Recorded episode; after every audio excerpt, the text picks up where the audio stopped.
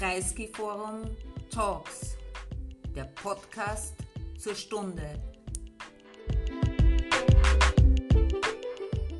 Sehr geehrte Damen und Herren, liebes Publikum, ich darf Sie ganz herzlich im Bruno Kreisky Forum begrüßen und zwar zum zweiten Abend einer Reihe, in der wir uns Migrationsdilemmata widmen wollen.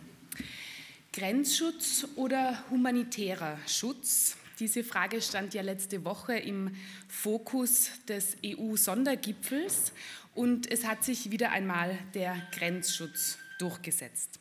Das ist ein Beispiel, das dafür steht, wie die Migrationspolitik, wie in der Migrationspolitik verschiedene Ziele verfolgt werden und wie diese Ziele auch aufeinander prallen. Es sind Wertekonflikte, mit denen es die Politik zu tun hat. Und gleichzeitig hat man aber auch oft den Eindruck, dass die Politik gar nicht ein so großes Interesse daran hat, diese Zielkonflikte zu lösen, sondern dass es in der Migrationspolitik auch oft darum geht, politische Stimmung zu machen. Warum man in der Migrationspolitik mehr über ethische Dilemmata sprechen sollte, was das Gastarbeitsdilemma auszeichnet und ob man es überhaupt vollständig auflösen kann. Darüber wollen wir heute Abend mit Ihnen diskutieren. Schön, dass Sie alle hier sind.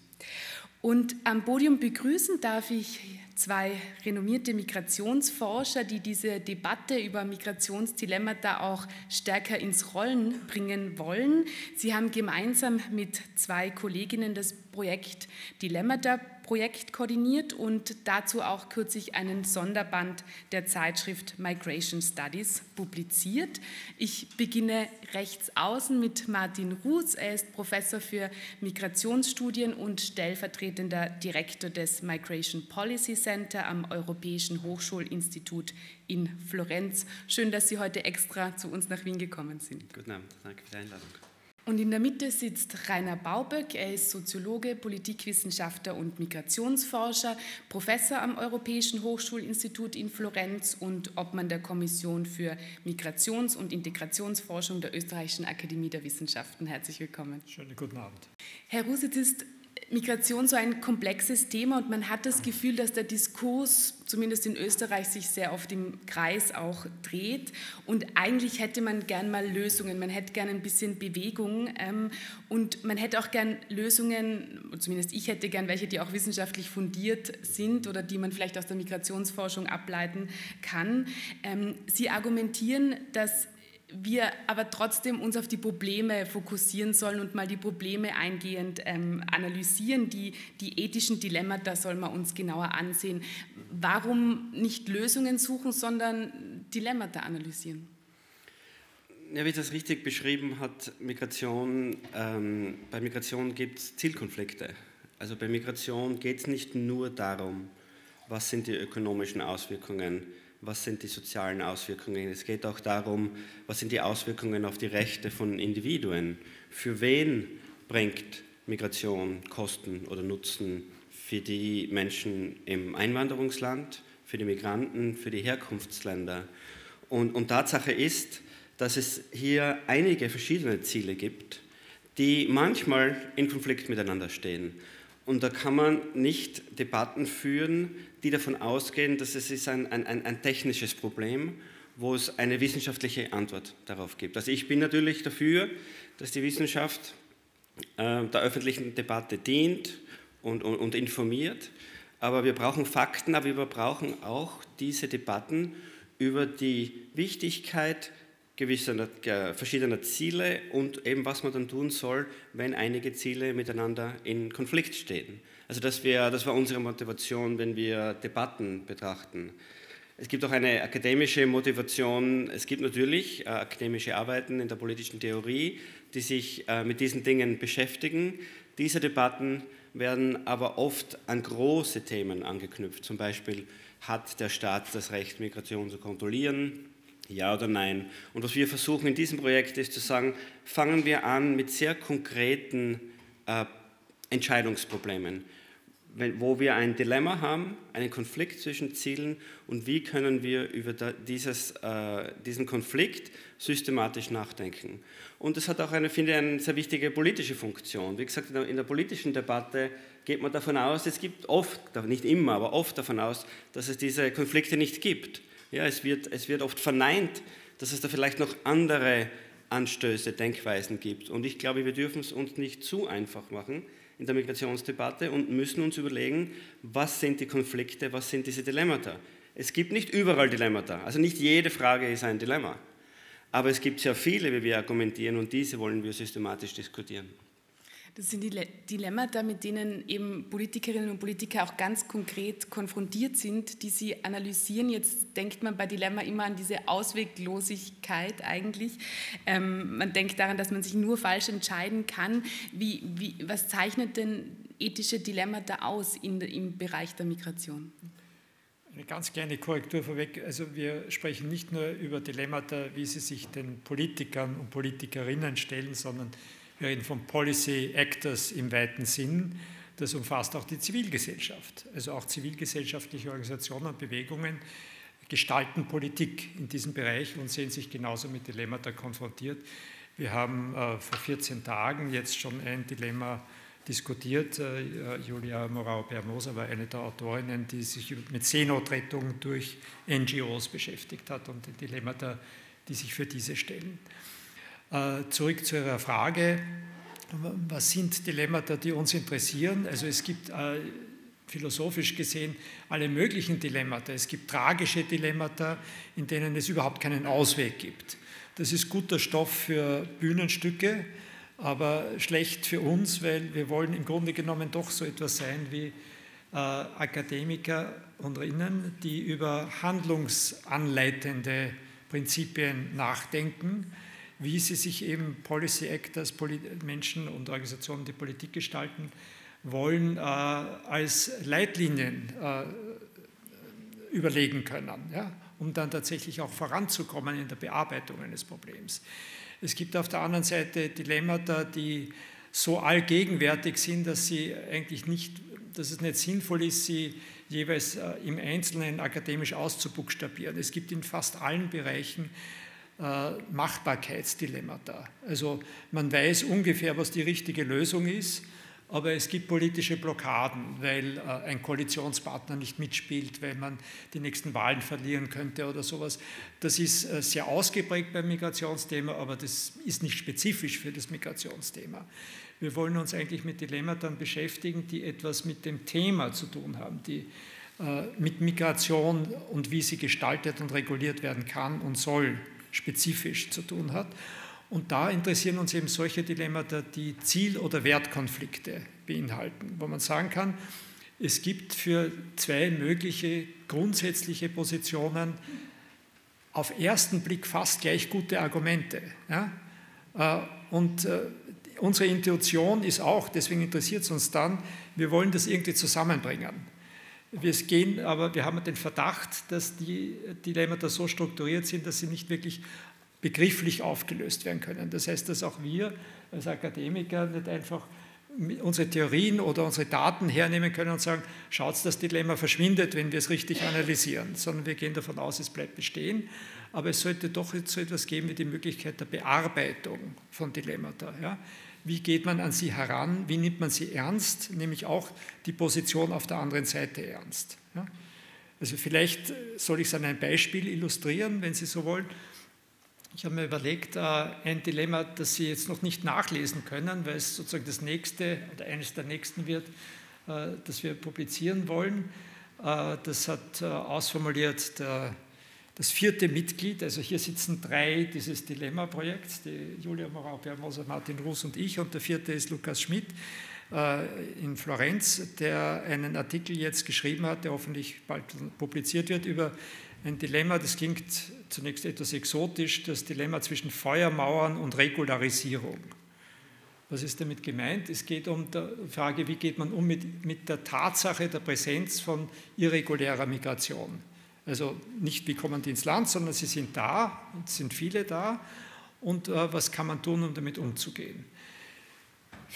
Staaten können gegenüber irregulärer Migration in ihrem Territorium grundsätzlich drei verschiedene Haltungen einnehmen. Sie können sagen, deportieren, ja, rückgängig machen, indem man sie aus dem Territorium entfernt. Sie können sagen, ignorieren, tun wir so, als gäbe es das Problem nicht. Ja, und machen wir beide Augen zu. Oder Sie können sagen, regularisieren. Ja, verwandeln wir die Irregulären in reguläre. Ja, geben wir ihnen das läuft dann oft unter dem Stichwort Amnestie, einen legalen Status und auch dann verschwindet das Problem sozusagen.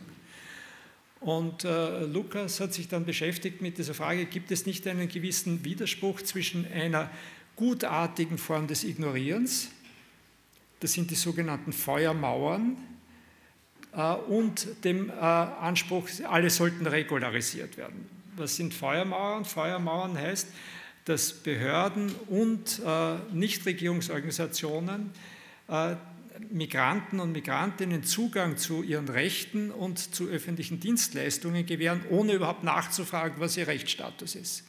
Es gibt sozusagen eine gewollte Blindheit äh, der Akteure in dem Feld, äh, eine Ignoranz in dem Sinn gegenüber der Tatsache, dass die nicht einen legalen Status haben und daher vielleicht auch gar nicht Anspruch haben auf diese Dienstleistungen und Rechte. Damit sichert man einen wichtigen Wert, nämlich dass Menschen, die im Territorium sind und hier leben, äh, fundamentale Rechte haben ja, und Dienstleistungen bekommen, so wie andere auch. Ja. Der Nachteil an diesen Feuermauern ist, wenn man sagt, das ist die richtige Politik, dass die Menschen nicht aus ihrem prekären Status herausgeholt werden, dass sie nicht wissen, wie es weitergeht, sie bekommen keine Aufenthaltssicherheit und der Nachteil für den Staat ist natürlich, dass alle Nachteile der irregulären Migration weitergeschrieben werden. Der, äh, der Rechtsstaat wird verletzt und der Steuerstaat verliert Einnahmen, wenn die irregulär arbeiten und die Unternehmer keine Steuer zahlen. Also nicht optimal. Schauen wir uns die andere Seite an, kann man sagen, naja, sollte man alle regularisieren. Ja? Äh, das klingt gut, aber dann, was ist das Problem bei der Regularisierungsstrategie? Um sie zu regularisieren, muss man sie zuerst identifizieren. Das heißt, man muss genau diese Ignoranz der Feuermauern aufheben. Man muss herausfinden, wie lange haben die einen Anspruch zur Regularisierung. Jede Amnestie beruht darauf, dass die dokumentieren müssen, so lange bin ich schon im Land. Oder ich habe Steuern gezahlt oder ich war dort und dort beschäftigt. Und dann führt man eine Schwelle ein und sagt, wer drüber ist, der wird regularisiert, aber die anderen, denen droht dann unter Umständen die Abschiebung. Ja? Äh, also auch das ist keine optimale Strategie. Und für die Zukunft werden dann meistens mit diesen Regularisierungen dann noch schärfere Sanktionen eingeführt, weil man ja nicht will, dass die einen Sogeffekt erzeugen, dass man sagt, okay, wenn du dorthin kommst in das Land, in fünf Jahren wird sowieso wieder die nächste Amnestie kommen, äh, mach dir keine Sorgen. Also daher ist auch diese Amnestiestrategie, die sehr progressiv ausschaut, äh, mit ihren Problemen behaftet. Wie kann man damit umgehen? Wie kann man diese zwei, dahinter, jetzt kann man noch philosophieren, stecken da Wertkonflikte dahinter. Und ich würde sagen, ja, bei der Regularisierung steht dahinter der zentrale Wert volle Mitgliedschaft in der Gesellschaft für die, die auf Dauer hier sind, egal welchen Status sie ursprünglich gehabt haben. Bei der Feuermauerstrategie steht dahinter gleicher Zugang zu Rechten. Ja? Würde man glauben, das geht einher, aber manchmal tritt das in Konflikt miteinander. Äh, die Antwort, die Lukas Schmidt vorschlägt, ist, das kann man nicht aufheben, aber es gibt eine Möglichkeit, das Dilemma abzumildern. Und das ist statt kollektiver Amnestien individuelle Regularisierung. Das heißt, wenn jemand fünf Jahre da war, zum Beispiel, ja, dann sollte es mehr oder weniger automatisch einen Übertritt in einen regulären Status geben, egal wie vorher die Situation war. Und das praktizieren auch einige Staaten. Das Problem dabei ist, es löst das Dilemma nicht auf. Was tut man, wenn man eine massive Präsenz von Menschen hat, die weniger als fünf Jahre da sind? dann stellt sich nach wie vor die Frage Amnestie oder Feuermauern. Also das war jetzt nur zur kurzen Illustration, äh, einem praktischen Beispiel. Äh, das sind wirklich konkrete politische Fragen. Ja? Äh, und es gibt diese, diese Gegensätze der Standpunkte, die irgendwie komisch erscheinen, weil sie beide progressive, liberale Motive verfolgen. Man muss den Gegensatz anerkennen und dann versuchen herauszufinden, gibt es nicht so etwas wie Mitigation, nennt man das, ja? also sozusagen abmildernde Lösungsstrategien. Jetzt sind Feuermauer Regularisierung ein Beispiel. Ein anderes, was heute auch schon genannt wurde, ist die Seenotrettung. Falls Sie diese Diskussion verpasst haben, können Sie das auch immer noch auf YouTube nachschauen. Das wäre mein zweites Dilemma, das ähm, diskutiert wurde im Projekt und es wurden noch weitere diskutiert. Und vielleicht schauen wir uns kurz die Webseite an. Es gibt das Projekt hat eine Webseite, wo verschiedene Dilemma vorgestellt werden und wo dann auch eine wissenschaftliche Diskussion dazu geführt wird, weil sie nämlich ihre Analyse auch zur Diskussion stellen. Meistens haben sie ja auch im Team gearbeitet, eine Person eher empirisch orientiert, eine stärker theoretisch orientiert und haben sozusagen ihre Analyse dargelegt und darauf gibt es auch von Kolleginnen und Kollegen dann schon ähm, Antworten drauf. Da werden dann eben dann auch ähm, Analysepunkte in Frage gestellt und meistens bei Ihnen beim Gastarbeitsdilemma gibt es dann auch schon eine, eine abschließende Stellungnahme von, von Ihnen beiden. Ähm, ich glaube, man muss sich das dann eh zu Hause in, in Ruhe anschauen, aber es gibt eine sehr umfassende Sammlung der Dilemmata auch im Netz. Jetzt tauchen wir aber ein in das Gastarbeitsdilemma, das ja heute Abend im Zentrum stehen soll. Und das Gastarbeitsdilemma ist uns in Österreich sehr gut bekannt. Es gab Arbeitskräftemangel, der führte dann zu Anwerbeabkommen und damit wurde Österreich dann in den 60er Jahren auch zum Einwanderungsland. Ähm, Herr Russ, äh, warum sollten wir uns diese Geschichte der Gastarbeitsabkommen, die es vielleicht auch in Österreich gibt, vielleicht nicht als Vorbild nehmen, wenn wir jetzt ähm, zukünftig ähm, über den Umgang mit, mit Arbeitsmigration nachdenken. Die Situation ist ja ähnlich. Wir haben auch einen, einen Arbeitskräftemangel. Wir bräuchten eigentlich Arbeitskräfte aus dem Ausland. Soll man da aus der, kann man aus der Geschichte da auch irgendwie auch lernen?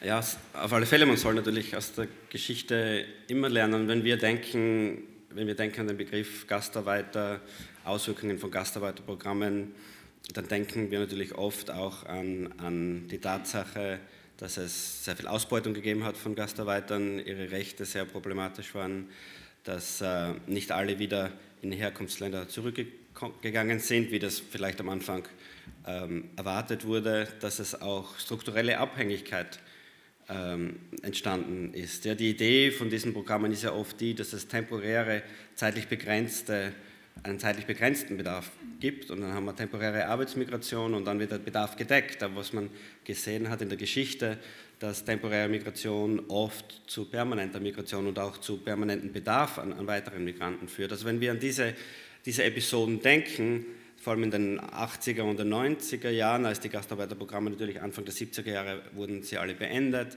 und dann hat es eine Literatur darüber gegeben, die hauptsächlich sehr negativ darüber berichtete.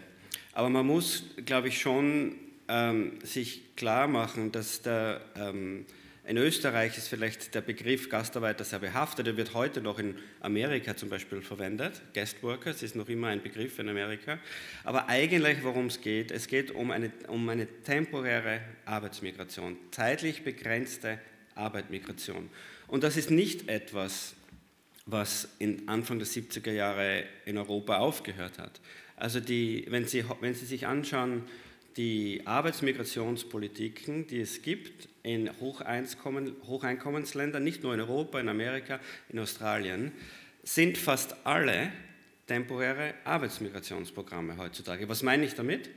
Das sind Politiken, die äh, Arbeiter und Arbeiterinnen aus dem Ausland bringen und ihnen am Anfang zumindest einen temporären Status geben, also eine temporäre Aufenthaltsgenehmigung, temporäre Arbeitserlaubnis. Viele dieser Programme nach einigen Jahren erlauben es den Arbeiter und Arbeiterinnen dann permanent zu werden, aber nicht alle.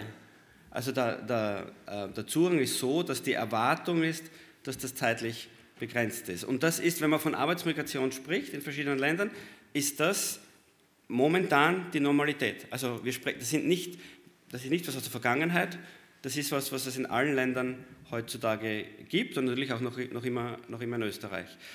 Und um zu diskutieren, was sind hier die Zielkonflikte, was sind hier, sind hier die Dilemmata, muss man verstehen, was sind die Grundzüge, was sind die Charakteristika dieser ähm, temporären Arbeitsmigrationsprogramme. Und ganz kurz gehalten, natürlich gibt es da Verschiedenheiten in verschiedenen Ländern, aber wie schon gesagt, alle, alle diese Programme geben Anfang, am Anfang zumindest eine temporäre Arbeitserlaubnis und sie schränken gewisse Rechte ein der Migranten und Migrantinnen. Das ist bei allen Arbeitsmigrationsprogrammen auf der ganzen Welt ähnlich. Die Taten, was ich meine ist, es werden Rechte immer eingeschränkt.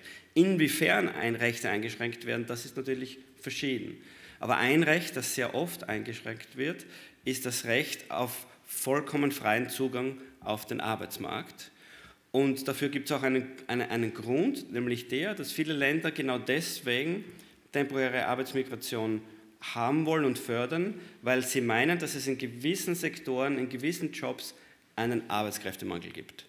Und sie wollen Migration dazu verwenden, um diesen Arbeitskräftemangel in diesen Sektoren und in diesen Berufen äh, zu decken. Und um das zu ermöglichen, bedarf es natürlich einer gewissen Einschränkung. Im Sinne von, wir müssen Migration steuern in diese, in diese Sektoren. Eine andere Art von Recht, die oft eingeschränkt wird, sind Rechte zum Sozialstaat, vor allem Rechte auf äh, Sozialleistung, wie äh, Sozialhilfe zum Beispiel, äh, die nicht beitragsgebunden gebunden sind. Familienzusammenführung wird auch oft, oft eingeschränkt. Wie gesagt, diese Einschränkungen sind sehr verschieden in verschiedenen Ländern, aber es ist so ein zentrales Charakteristikum aller temporären Arbeitsmigrationsprogramme. So, das ist irgendwie der, der, der Startpunkt, die Basis der Diskussion. Und darauf aufbauend, auf dieser Empirie, entstehen dann äh, äh, gewisse Dilemmata. Und, und eines speziell, über das Rainer gleich sprechen wird, äh, das Dilemma zwischen äh, globaler Gerechtigkeit und, und, und Gerechtigkeit äh, in, innerhalb eines Landes. Es gibt eben diesen Trade-off, dass man einerseits Fachkräfte für spezifische Sektoren braucht, ihnen andererseits aber nicht die vollen Rechte ähm, einräumt. Und da kommt man dann eben zu der Frage der sozialen Gerechtigkeit, weil es wäre natürlich ähm, nur gerecht, wenn diese Arbeitskräfte dieselben Rechte hätten wie inländische Arbeitnehmerinnen und Arbeitnehmer. Gleichzeitig ist es für diese Arbeitskräfte vielleicht vorteilhaft, weil sie bessere Chancen haben aus einer globalen Gerechtigkeitsperspektive. Ähm, Herr Babak, können Sie da ein bisschen diese, was macht diese Dilemmasituation aus, beziehungsweise aus, wenn man sich diese verschiedenen Brillen aufsetzt, so die globale Gerechtigkeitsbrille und, und die, die, ähm, die Gerechtigkeitsbrille im, im Aufnahmeland, wie schaut dieses Dilemma denn dann unterschiedlich aus? Äh, ja, die Debatte gibt es auch schon erstaunlich lange also in meinem äh, Fachgebiet in der politischen Theorie, die sich eben mit solchen normativen und ethischen Fragen der Politikgestaltung beschäftigt, äh, gibt es das eigentlich seit den 80er Jahren, dass diskutiert wird über die äh, Gastarbeiterpolitik, wobei die ersten Interventionen alle extrem kritisch waren. Und im Grunde genommen gesagt haben, es geht nicht nur darum, dass diese Migrantinnen die gleichen sozialen und Arbeitsrechte haben sollen, sondern die brauchen Zugang zur Staatsbürgerschaft. Ja, man sollte die als Einwanderer behandeln und man sollte sie gleich behandeln mit allen anderen Einwanderern. Äh, Gastarbeiterpolitik ist äh, ein Versuch, sozusagen äh, Rechtsunterworfene ins Land zu holen, die niemals zu Rechtssubjekten werden können, in dem Sinn, dass sie auch mitgestalten können, die Rechte, an denen sie unterworfen sind. Das hat schon sehr früh der Michael Walzer in den USA so formuliert. Die Gastarbeiterpolitik, das für ihn war Deutschland das abschreckende Beispiel damals, ist die Tyrannei der Bürger über die Fremden. Ja? Das äh, ist der, der stärkste Ausdruck davon. Also da ist ganz im Fokus gestanden die Gleichberechtigung innerhalb eines Staates ja, als das äh, Ziel, das optimiert werden muss und mit dem die Gastarbeiterpolitik, wie Martin erklärt hat, zwangsläufig in Konflikt steht, weil es nirgendwo sozusagen völlige rechtliche Gleichstellung gibt bei temporärer Arbeitsmigration. Die Gegenposition, die haben sehr oft dann auch Ökonomen bezogen, vor allem äh, Entwicklungsökonomen, die gesagt haben, ja, das ist ja nicht das einzige Ziel. Äh, wir müssen ja auch sehen, dass es eine, ein enormes globales Wohlstandsgefälle gibt zwischen dem globalen Norden und dem globalen Süden. Äh, und ein, ein, ein, anderer amerikanischer Philosoph, der Robert Goodin, hat es auf die Formel gebracht, wenn die reichen Staaten nicht bereit sind, ihren Reichtum in den Süden zu transferieren, dann müssen sie einverstanden sein, dass die Menschen dorthin gehen, wo der Reichtum ist. Das heißt, dass sie aus dem Süden in den Norden migrieren, äh, um äh, an dem Wohlstand zu partizipieren.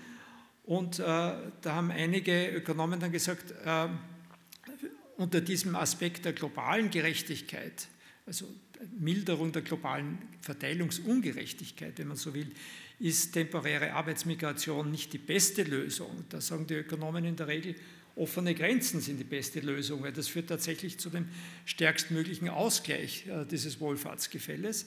Aber es ist vielleicht die realistische zweitbeste Lösung, weil sie eben auch noch anknüpfen kann am Eigeninteresse der Staaten, die diese Menschen aufnehmen. Also was haben wir hier? Wir haben ein Dilemma zwischen zwei wieder Positionen, die progressiv scheinen. Ja? Soziale Gerechtigkeit in einem Einwanderungsland erfordert Gleichstellung. Äh, globale Gerechtigkeit erfordert mehr Zugangschancen zum Arbeitsmarkt in den Aufnahmestaaten, aber in einer realistischen Perspektive unter der Bedingung, dass eben auch äh, die Rechte nicht völlig dieselben sein werden. Denn wenn die Rechte dieselben sein würden, dann würde es sehr viel weniger Chancen geben, sehr viel weniger Menschen geben, die diese Chancen auch ausnützen können. Ja? Also die Staaten sind ja nicht bereit, ihre Grenzen völlig zu öffnen, wenn sie es kontingentieren. Und wenn es mit dem eigenen Nutzen verbunden sein muss, dann ist es eben nur eine beschränkte Form der äh, temporären Aufnahme. Der Martin hat ein ganzes Buch zu dem Thema geschrieben, äh, äh, The Price of Rights, Princeton University Press. Kann ich hier eine kleine Werbeeinschaltung machen? Äh, so, wie geht man jetzt um mit diesem äh, Dilemma? Äh, so wie vorher auch schon bei dem Firewalls versus Regularisierungsdilemma, glaube ich, ist der erste Schritt Anerkennen, der wechselseitige Anerkennung der beiden Positionen in gewisser Weise.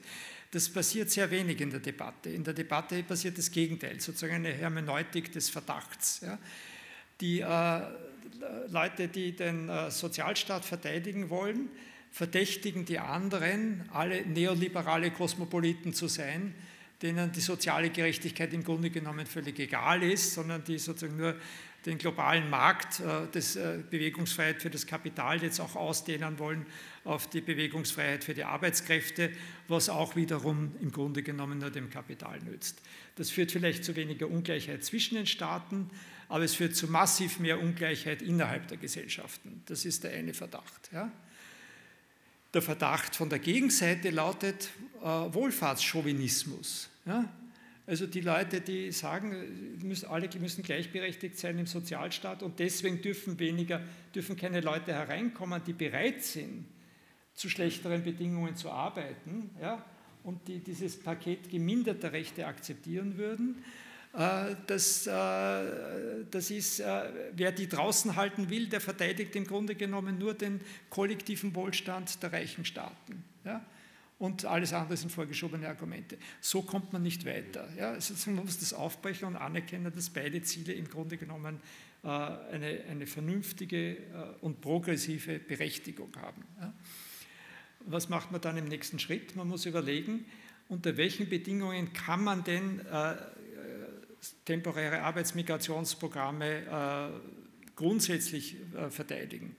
Und da haben wir eben gesagt, es gibt zwei Bedingungen. Das eine ist, das greift jetzt wieder etwas auf, was die Ökonomen schon lange propagieren, es müssen sozusagen alle Beteiligten einen Nutzen davon haben. Ja? Es läuft dann unter der Formel Triple Win ja, oder so, oder dreifacher Nutzen dreifacher Nutzen. Warum? Es muss einen Nutzen geben für die Einwanderungsländer, einen Nutzen geben für die Herkunftsländer und einen Nutzen für die Migranten und Migrantinnen selbst. Ja? Das ist auch unser Ausgangspunkt in diesem Artikel. Der Martin, glaube ich, wird da noch mehr dazu sagen. Wobei das Problem, das wir sehen, ist, äh, dass die Ökonomen das in der Regel so aus der Vogelperspektive betrachten und sagen, wir können definieren, was der Nutzen ist. Und die Gastarbeiterprogramme der 60er und 70er Jahre bei denen ist genauso argumentiert worden, die werden zwar im, im, zum Vorteil der Einwanderungsländer gestaltet, aber es folgt schon noch was ab für die Herkunftsländer und für die Migranten selbst. Und das erscheint uns im Grunde genommen nicht plausibel, um das glaubwürdig zu machen, dass alle einen Nutzen davon haben und dass es daher gerechtfertigt ist. Und zweitens muss man sich überlegen, was sind denn die Rahmenbedingungen, ja, unter denen Arbeitsmigration demokratisch legitim sein kann. Und da kommt jetzt dieses Argument rein, ein gewisses Ausmaß der Gleichberechtigung muss es geben, weil die tatsächlich den Rechten des Aufnahmestaates unterworfen sind und daher müssen sie bestimmte Rechte von diesem garantiert haben. Und nicht alle temporären Arbeitsmigrationsprogramme erfüllen diese Bedingung. Also bekannterweise die in den Golfstaaten erfüllen diese Bedingung nicht. Ja? Dann muss man sich überlegen, was gehört in dieses Paket der Grundrechte hinein? Welche Form von Anspruch auf nicht Staatsbürgerschaft, aber auf Zugang zu einem Rechtsstatus äh, haben diese Menschen? Äh, und äh, am Schluss haben wir dann versucht, dieses Ganze abzurunden und zu sagen, um diese jetzt utopisch klingenden Bedingungen zu realisieren, braucht es eines, ein, äh, müssen wir jetzt nicht aufzählen, einen Katalog von Rechten, äh, und von Nutzen und den Nutzen kalkulieren, sondern wir müssen nur eines durchsetzen, faire Repräsentation der Interessen. Ja, das ist der Schlüsselpunkt, das ist sozusagen unser Kernargument. Es geht darum, ein Verfahren zu finden, in dem die Interessen der Herkunftsländer und die Interessen der Migranten und Migrantinnen in der Aushandlung von solchen Arbeitsmigrationsprogrammen tatsächlich in fairer und ausreichender Weise berücksichtigt werden also die Dominanz der Interessen des Einwanderungslandes überwunden wird. Und dazu kommen wir dann, glaube ich, später noch ein bisschen. Jetzt argumentieren Sie, dass diese Arbeitsabkommen sehr wohl fair sein können oder zumindest gerechtfertigt sein können, wenn sie diese Win-Win-Win-Situation bringen. Und normalerweise, wenn man Win-Win-Win hört, dann ist man eher skeptisch, weil das immer gern ökonomisch so argumentiert wird und dann aber oft nur Gewinnmaximierung dahinter steckt. Wie, Herr Ruß, wie, kann, wie schaut denn das konkret aus? Also was wäre so eine Win-Win-Win-Situation, in der wirklich alle profitieren? Oder ist es nicht vielleicht eben auch bisschen eine naive Vorstellung, dass das dann so abläuft, dass wirklich alle ähm, davon profitieren können. Ja, es stimmt natürlich schon, alle Leute, die sich mit diesem Thema beschäftigt haben, schon länger darüber nachgedacht haben, wenn sie Win-Win-Win hören, äh, drehen sie wahrscheinlich die Augen und sagen wieder ein Win-Win-Win. Also wir haben da, glaube ich, einen, einen, einen, neueren Zugang und, und wir sagen, ja, es muss einen Nutzen für alle geben, es muss ein Win-Win-Win, aber die Frage ist, wer entscheidet? Ob es einen Win-Win-Win gibt. Und äh, wie Rainer gesagt hat, wir sagen, es kann nur entschieden werden von den Akteuren, die davon betroffen sind. Ähm, also ob ähm, das Herkunftsland von der Arbeitsmig den temporären Arbeitsmigration profitiert, was die Kosten sind, was die Nutzen sind, wie das abgewogen wird, kann nur vom Herkunftsland selber gesagt werden, weil da gibt es ja verschiedene Spannungen. Viele, viele Herkunftsländer, vor allem ärmere Länder, ähm, profitieren von Migration. Es gibt natürlich äh, Überweisungen, finanzielle Überweisungen, von denen sie profitieren, oft sehr abhängig sind. Auf der anderen Seite wollen sie Rechte ihrer Migranten und Migrantinnen im Ausland beschützen und da kann auch oft ein, eine Spannung sein. Und, und, vielleicht die schwierigste Frage ist, wie weiß man, ob Migration für Migranten und Migrantinnen selbst positiv ist? Und, und da ist wieder das Beispiel, Migration hat verschiedene Auswirkungen. Es gibt ökonomische Auswirkungen, also zum Beispiel, wenn ich in ein anderes Land gehe und arbeite, vielleicht kann ich dadurch meinen Lohn steigern. Es gibt soziale Auswirkungen. Es ist für mich vielleicht sozial schwierig, psychologische Auswirkungen. Für mich ist es psychologisch schwierig. Vielleicht habe ich Familie, Familientrennung. Also es gibt verschiedene äh, Auswirkungen dieser Migration. Und wer soll jetzt sagen, ob das gut ist für, ist für mich oder nicht?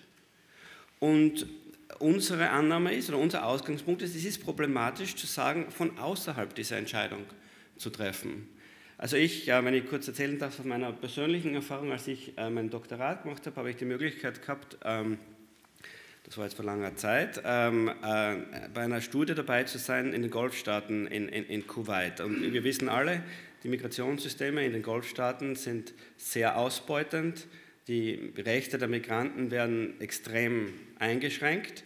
Also aus, aus, aus wir, progressiver europäischer Sicht ja, ist das keine gute Situation.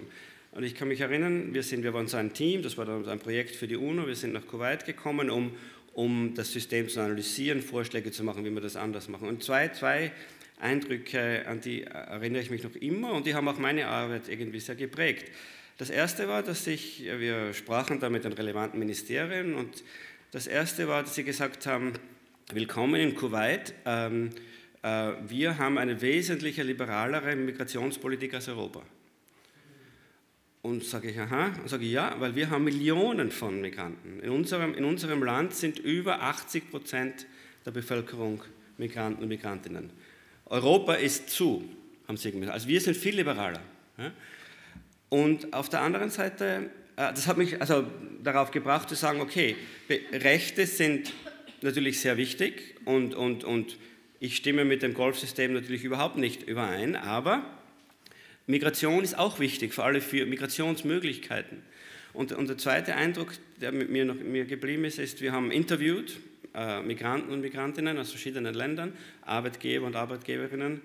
Und ich kann mich erinnern an ein Interview mit einem äh, Security Guard, also der hat dort als, äh, ein, ein Mann, ein Wachmann gearbeitet, das war aus Bangladesch. Und ich habe ein bisschen gewusst von seinen Arbeitsbedingungen. Ich habe mir gedacht, okay, jetzt, jetzt wird er mir erklären, wie, wie schlimm das ist. Und genau das Gegenteil war der, war der, Fall. Er hat mir gesagt, wie froh er ist, dass er in Kuwait arbeiten darf. Dass er schickt das Geld nach Hause, sein kind, seine Kinder gehen in die Schule, er hat ein Haus gebaut und es war nur positiv. Ja? Okay, natürlich, das, das wirft dann einige Fragen auf. Nur weil ähm, positive Konsequenzen in einer sehr ausbeutenden Situation entstehen, heißt das nicht, dass das ein gutes System ist, natürlich. Ja? Aber natürlich stellt sich schon die Frage dann, die wir uns auch stellen, wer soll dann das Recht haben zu entscheiden, ob das gut oder schlecht ist? Wenn die Person selbst eine Entscheidung trifft, natürlich ist das eine eingeschränkte Entscheidung auch, es sind nur schlechte Optionen, aber wenn eine Person aus einem sehr armen Land entscheidet, einen Migrationsakt zu tätigen, wer soll da sagen, ob das gut oder schlecht ist? Und wie gesagt, wir sagen, die Akteure selbst müssen da dabei sein. Es können nicht andere, andere entscheiden. Und darum ist also unsere Triple Win Story ist, ist, ist, ist ein wenig neu in dem Sinn, dass wir sagen, es müssen äh, also alle drei Seiten, Migranten, Migrantinnen selbst, Einkommen, ähm, also die Aufenthaltsländer und die Herkunftsländer, alle dabei sein, alle repräsentiert sein in dem Design und in der Ausführung von diesen Migrationsprogrammen. Jetzt haben wir in Österreich sicher ein sehr negatives Bild von temporären Arbeitsabkommen, weil die Erfahrung mit Gastarbeiterinnen und Gastarbeitern eben so war, dass es diesen unilateralen Verträge gab, diese, diese Ausbeutungsverhältnisse, dass es eben die Rahmenbedingungen nicht gepasst haben. Dieses Bild müssen wir wahrscheinlich ändern, auch angesichts der Herausforderung. Wir haben einen eklatanten ähm, Arbeitskräftemangel. Ich glaube, das Land Niederösterreich wirbt in Vietnam Pflegekräfte an. Wenn man jetzt solche Projekte sich ansieht und Sie plädieren für faire Repräsentation, was wird das konkret heißen? Also, weil wer vertritt dann die vietnamesischen Pflegekräfte? Also, wie wählen die dann vielleicht auch, auch eine Person, die mitredet? Also, wenn man das jetzt wirklich runterbricht, ähm, wer, wer vertritt die Migrantinnen und Migranten dann auch und, und wer vertritt auch das, das ähm, Land, aus dem sie kommen, wer vertritt das Aufnahmeland? Also ähm, gegen Ende unseres Artikels, in den Schlussfolgerungen, das ist der Platz dafür, äh, haben wir uns auch mit diesen Fragen beschäftigt und das sind sozusagen die, die K-Werts, wie man das so nennt, also die Vorbehalte, die wir selbst haben, wo wir selbst noch offene Fragen sehen. Ja. Äh, das betrifft einerseits, das war jetzt die Frage, wer soll die Herkunftsländer vertreten? Unsere Theorie ist irgendwie so gestrickt, dass sie zwar ein, davon ausgeht, dass die Welt kein idealer Ort ist, weil es diese massive Ungleichheit äh, zwischen den äh, Staaten gibt, aber Vertretung äh, funktioniert dann gut, wenn alle Staaten demokratisch sind. Also wenn auch die Herkunftsstaaten Demokratien sind, wo man davon ausgehen kann, dass ihre Institutionen ein Mandat haben, die Interessen ihrer Bürger und Bürgerinnen zu vertreten. Ja. Mit autokratischen Staaten ist es ein bisschen schwieriger zu sagen, das sind legitime Vertretungen äh, der Interessen der Migranten und Migrantinnen aus diesen Staaten. Ja. Äh, da wird man wohl sozusagen sagen müssen, entweder geht das gar nicht, mit denen äh, solche Abkommen zu schließen, oder es muss sozusagen jemand stellvertretend äh, auch die Interessen nicht nur der Migrantinnen, sondern aller Bürgerinnen dieses Herkunftslandes übernehmen und äh, das sozusagen mitdenken in solchen Verhandlungen. Äh, noch viel gravierender ist das Problem bei, den, bei der Vertretung der Migranten und Migrantinnen selbst. Also im konkreten Fall vietnamesische Krankenschwestern oder philippinische Krankenschwestern, das gibt schon länger diese Tradition, äh, würde ich mir nicht so viel Sorgen machen, weil diese Länder produzieren medizinisches Personal für den Export ja, und äh, sind dann auch dahinter, dass das einigermaßen funktioniert. Das heißt nicht, dass die Arbeitsbedingungen großartig sind für die, aber äh, das sind sozusagen noch das sind auch Bedingungen, unter denen es nicht wahrscheinlich ist, dass es zu einem negativen Effekt für die Herkunftsgesellschaft im Sinne des Brain Drains kommt.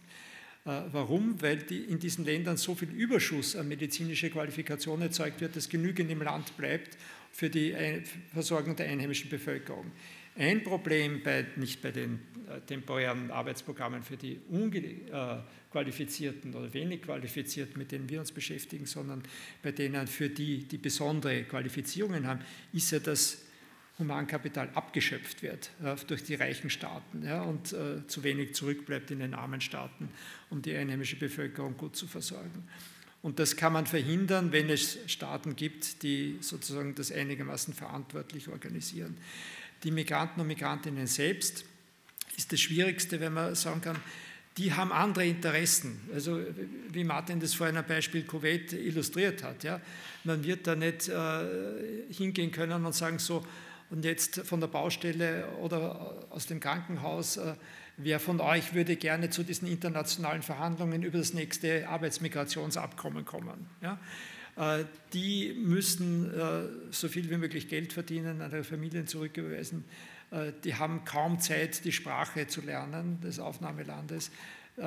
Also man kann nicht darauf setzen, dass sie einen wahnsinnigen Impetus haben, sich in politischer Vertretung ihrer eigenen Interessen zu engagieren. Auf was kann man dann setzen? Man kann zurückgreifen auf die, die vielleicht die Erfahrung gemacht haben, zurückgegangen sind und die nicht mehr aktiv sind als Arbeitsmigranten. Man kann zwangsläufig setzen auf stellvertretende Vertretung durch äh, äh NGOs, äh, durch Gewerkschaften, durch Organisationen, die glaubwürdig diese Interessen bündeln und vertreten können. Das ist noch immer ein bisschen indirekt und in dem Sinn nicht optimal für uns, weil wir sagen, jetzt müssen alle Stimmen von Betroffenen eigentlich direkt einfließen in die Verhandlungen, aber es ist besser als die, der jetzige Zustand, wo das Aufnahmeland eigentlich die Bedingungen setzt und dann mit dem Herkunftsland schaut, ob sie, ob sie sich auf irgendetwas einigen können. Der wesentliche Punkt an unserem Modell, der das wirklich unterscheidet von der bisherigen Praxis, ist aber, dass äh, Arbeitsmigrationsprogramme aus unserer Perspektive äh, eine, eine International Governance benötigen. Ich habe manchmal Probleme, die deutschen Wörter zu finden. Ja? Aber es, es muss sozusagen auf eine internationale Ebene gehoben werden, statt zu sagen, das Einwanderungsland sucht sich äh, das Auswanderungsland, wo es gerade die Leute jetzt rekrutieren möchte. So war das bei der österreichischen Gastarbeiterpolitik. Ja. Äh, müsste es eigentlich so etwas geben wie eine Schirmherrschaft von Organisationen wie der ILO oder der IOM, ja, äh, die sagen, wir bieten euch ein Dach für die Aushandlung von Arbeitsmigrationsprogrammen. Ja. Da können diese Staaten zusammenkommen und die Vertretungen von Migrationen von Migranten und Migrantinnen selbst. Und das sind Standardmodelle, die wir äh, gesehen haben, dass sie funktionieren, die wir für gut befinden. An dem könnt ihr euch orientieren. Man müsste diesen ganzen Prozess sozusagen internationalisieren und regulieren, zunehmend, wie auch andere Dinge internationalisiert und reguliert werden, von Finanzströmen bis zu äh, Klimaemissionen. Ja? Also statt dem äh, wilden Kapitalismus des Laissez-faire, jeder Staat tut, was, er, was in seinem eigenen Interesse ist, bei dem immer die Aufnahmestaaten dominieren werden, braucht es eben so etwas wie äh, International oder sogar Global Governance äh, und äh, Regeln dafür. Äh, und das ist die Grundbedingung für faire Repräsentation, sonst wird es nicht funktionieren. Noch eine Frage zu den Migrantinnen und Migranten, weil sie aus meiner Sicht ja doch die vulnerabelste Gruppe von diesen dreien sind, äh, weil eine Bedingung ist ja doch, dass die Migration, die Arbeitsmigration freiwillig erfolgt. Jetzt fragt man sich, weil Sie, Herr Rust, das Beispiel auch mit Kuwait auf, äh, also genannt haben, da fragt man sich natürlich schon, bei so einem Lohnungleichgewicht, wie freiwillig ist es, dass man dann dort auf einer Baustelle arbeitet? Also bleibt das nicht dieses Moment, dass eben die Freiwilligkeit fehlt? Ich glaube, das ist auch eine der Repliken auf, auf Ihre Argumentation von, von Kolleginnen und Kollegen, dass ähm, diese Freiwilligkeit natürlich, muss man ja schon in Frage stellen manchmal. Ja, das ist eine zentrale Frage, aber Freiwilligkeit ist nicht also es ist nicht binär, es gibt nicht, es ist freiwillig oder nicht freiwillig, es, es gibt ein Spektrum von Einschränkungen. Und wie, wie gesagt, wie ich in meinem Beispiel in Kuwait beschrieben habe, es ist eine sehr wichtige Frage, zu, ähm, die man sich stellen muss, inwiefern ist diese Entscheidung, zu, ähm, in ein anderes Land zu gehen und zu, zu arbeiten, und unter diesen Bedingungen freiwillig getroffen worden. Ähm, was heißt jetzt freiwillig? Und im Artikel äh, mit Rainer diskutieren wir verschiedene Ansätze. Ähm, wir sagen, freiwillig heißt auch, dass die Intention und dass die Absicht der, der Migranten, Migrantinnen mit der freiwilligen Migrationspolitik und der temporären Migrationspolitik übereinstimmen muss am Anfang. Also es muss irgendwie ein, eine Zustimmung dazu geben, okay, das ist eine, eine Möglichkeit zur Migration, aber es ist temporär. Es kann vielleicht permanent werden, wenn das Einwanderungs- äh, Land das entscheidet, aber der, der äh, grundsätzliche Ausgangspunkt ist der von der äh, temporären Migration. Es ist eine sehr schwierige Frage. Ich meine, Grund unserer, unserer Arbeit ist auch, alle dazu zu bringen, irgendwie darüber nachzudenken. Und, und das Gegenargument natürlich, das man auch ernst nehmen muss, finde ich, wenn, wenn ich sage, okay, hier, hier gibt es eine Migration, ähm, es, es sind Bedingungen hier, Arbeitsbedingungen zum Beispiel, wo wir uns denken, also das ist, ja, das ist problematisch, ich weiß nicht, ob das freiwillig war. Was ist die Alternative zu dieser Art von Migration? Und vor allem, ich meine, die, die, extremen Beispiele sind also nicht in, in, in, demokratischen Ländern, sondern wie gesagt in Golfstaaten. Aber wenn die, wenn die Alternative dazu ist, es gibt keine legale Migration oder es gibt irreguläre Migration, ja, da würden die Leute, die die Entscheidungen treffen, meist die legale Migration wählen. Und die würden nicht sehr gut gestimmt sein, wenn, wenn da ein, ein, ein Außenstehender, zum Beispiel also ich als Forscher komme und sage, nach meinem ethischen Standpunkt finde ich es nicht richtig, was Sie hier machen. Ja, und da fragt, da mich der Arbeiter, die Arbeiterin, ja, aber wer sind Sie? Warum entscheiden Sie über, ja, über die äh, über, über, mein Leben, über meine Entscheidungen. Aber natürlich, wie gesagt, ich möchte nochmal betonen, es ist natürlich nicht so einfach, dass man sagt, okay, wenn man es selbst empfindet, dass das alles gut ist, dass dann das wirklich also begutet werden soll. Da muss man eben Grenzen setzen. Aber das ist eine schwierige Debatte, die man unbedingt führen muss. Ist das auch so der Grund, warum Sie am Schluss zur Conclusio sozusagen kommen, dass auch wenn temporäre Arbeitsabkommen fair verhandelt sind, dass trotzdem das Dilemma bestehen bleibt? Äh, ja, das kann man so sehen. Also es wird nicht die vollständige Gleichberechtigung im Einwanderungsland geben, auch wenn es fair verhandelt wird. Äh, und äh, es ist auch nur ein sehr beschränkter Beitrag zur Überwindung der globalen Ungerechtig Verteilungsungerechtigkeit zwischen den Staaten. Das heißt, beide Ziele, die in die zwei verschiedenen Richtungen ziehen, sind schwer vollständig zu erreichen. Man muss auf beiden Seiten Abstriche machen. Und es ist wichtig, diese, das im Kopf zu behalten, sozusagen auch das, das Tragische ist zu viel gesagt, aber sozusagen die, äh, die, ähm, die negativen Momente, die man in Kauf nehmen muss, nicht aus dem, äh, aus dem Kopf äh, zu verlieren, um nachzukorrigieren, um, um, um bessere Modelle zu entwickeln, um zu sagen, zum Beispiel zu sagen, wenn sich das Wohlfahrtsgefälle zwischen Staaten angleicht, wie das etwa in der EU der Fall war, dann kann man vielleicht tatsächlich von temporärer Migration zu anderen äh, Programmen übergehen, die dann Freizügigkeit bedeuten. Aber die Voraussetzung dafür ist die Überwindung des Wohlstandsgefälles. Ja? Also das ist zum Beispiel etwas, was, äh, was ich auch betonen würde. Es ist nicht so, dass wir immer und überall für regulierte temporäre Migration eintreten. In Europa gibt es Freizügigkeit, aber das hat eine Voraussetzung und die existiert weltweit nicht, aber wir müssen vieles dafür tun, um in mehr Staaten diese Voraussetzungen zu schaffen.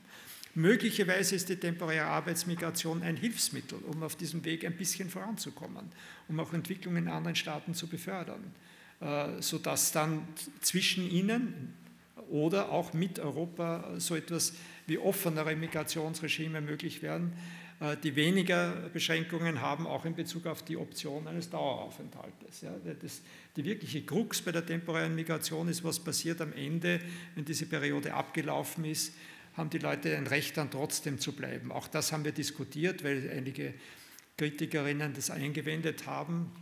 Da hört es dann auf mit der Freiwilligkeit. Ja. Äh, und auch darauf haben wir eine Antwort, aber das möchte, ich möchte jetzt da nicht die ganze Zeit aufbrauchen, um äh, auch die, auf diese Debatte noch einzugehen. Aber ich wollte noch eines sagen, das mir sehr wichtig ist, das Martin noch angesprochen, was ist die Alternative zu den temporären Migrationsprogrammen? Derzeit sehen wir die Alternative in, in Europa. Ja? Auch der Gerald Knaus hat hier vor nicht allzu langer Zeit äh, darüber referiert, wie das aussieht. Und wenn wir uns ansehen, das Schlussdokument des EU-Gipfels vom 9. Februar, zum Kapitel Migration, dann sehen wir, was die Alternative ist. Die Alternative ist Abschottung. Ja? Äh, und zwar unter Inkaufnahme von massiven Menschenrechtsverletzungen an den, äh, an den europäischen Grenzen. Ja?